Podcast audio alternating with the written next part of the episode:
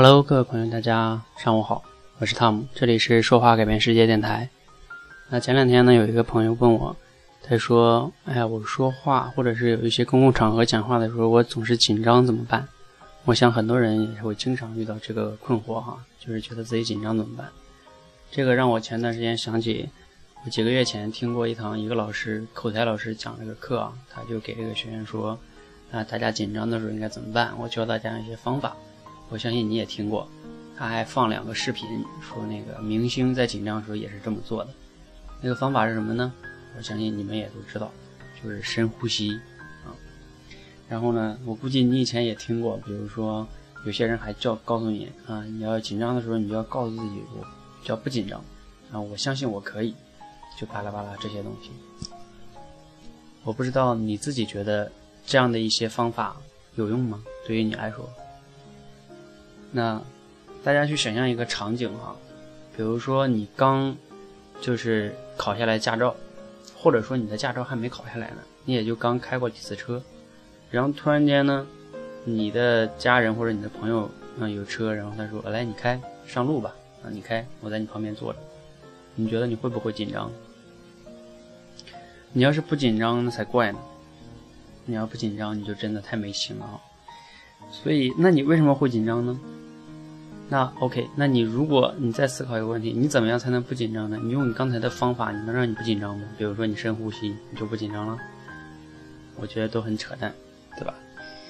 开车这个东西，你想一个问题，其实从本质上来讲，是因为你车还没练熟，你当然就紧张了。你不紧张才怪呢，你心里没底儿，你自己就不熟练。如果一个十年的老司机，人家拿过来车，人家肯定不紧张，原因就在于他熟练嘛，嗯。所以，对于紧张这件事情，我们讲话紧张这件事情来说，而大部分人来说，我们很多的时候都是自己讲话的本身的能力还没有练好，就像开车一样，那你当然紧张了。那当你练好了的时候，你自然就相对来说不紧张。但是练好了一定就一点不紧张吗？那也不一定。就像我，我现在要是面对几百人讲话，我肯定也紧张。但是。我我有这个讲话的基础的话，我刚开始可能紧张一点，然后我深呼吸一下，那这可能会有作用。我讲一会儿就慢慢的习惯了这个场场合了，我就不紧张了。所以，就是这个什么所谓的克服紧张的方法的前提是在于是你在这个技能上或者是在这个上面已经是比较熟练了，比较有实力，然后你用一些方法克服临时的一些紧张，这才是有效果的，而不能是你的实力非常差。然后你企图用一种什么方法来让自己不紧张，那全是耍流氓的一种做法。嗯，所以，嗯，对于口才这件事情呢，就是给大家建议，就是你一定要先把自己的这个口才给练起来啊，你要把它练好，讲话的能力啊，就像我之前讲的，你要让你的大脑跟你的嘴的这个讲话的协调性变得更好，就像我此刻跟你讲话一样，那我我大脑可以，我不看着任何稿子，我在边想能边讲。那我这个能力是在这里的，这个熟练度是在这里的。那只是我突然间如果面对几百人的时候，我会有一定的紧张，但是我不会因为紧张把这个实力就完全的呃没有了啊。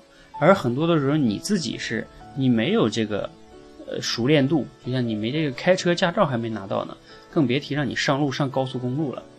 你想啊，你平时驾照都没拿到，然后你突然间是面对很多人讲话的时候，就相当于你在高速路上一样，那不紧张才怪呢。